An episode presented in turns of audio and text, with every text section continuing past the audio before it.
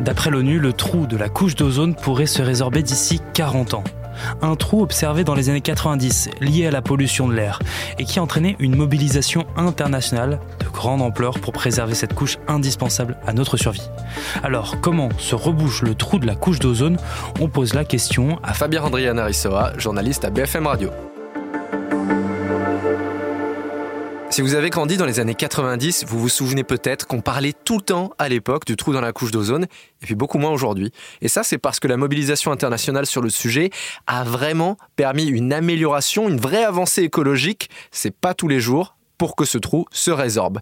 Il faut commencer par dire ce que c'est la couche d'ozone. En fait, c'est un bouclier au-dessus de nos têtes, dans la stratosphère, qui nous protège contre les rayons UV nocifs. Lorsque la couche d'ozone ne joue plus son rôle, eh bien ces rayons, font muter l'ADN et provoquent des cancers de la peau. C'est d'ailleurs pour ça qu'on met de la crème solaire. Mais alors, qu'est-ce qui a causé la destruction de la couche d'ozone?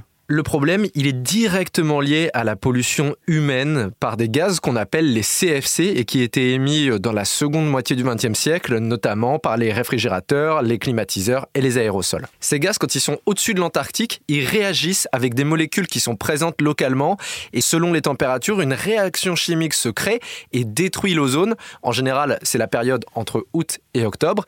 Et puis en décembre, ce trou se résorbe plus ou moins.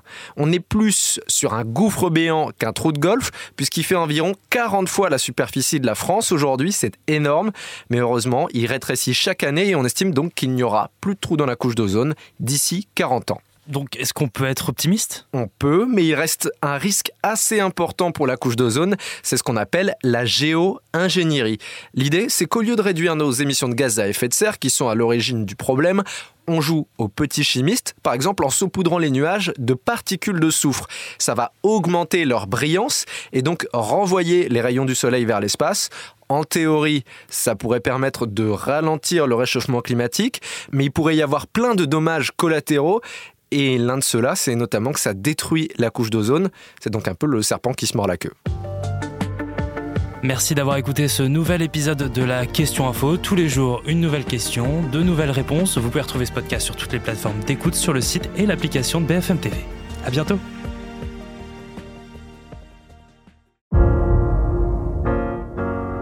Vous avez aimé écouter la Question Info?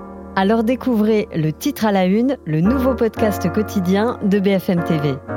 Les grands récits de l'actualité, des témoignages intimes c'est tous les soirs sur vos plateformes préférées. À bientôt!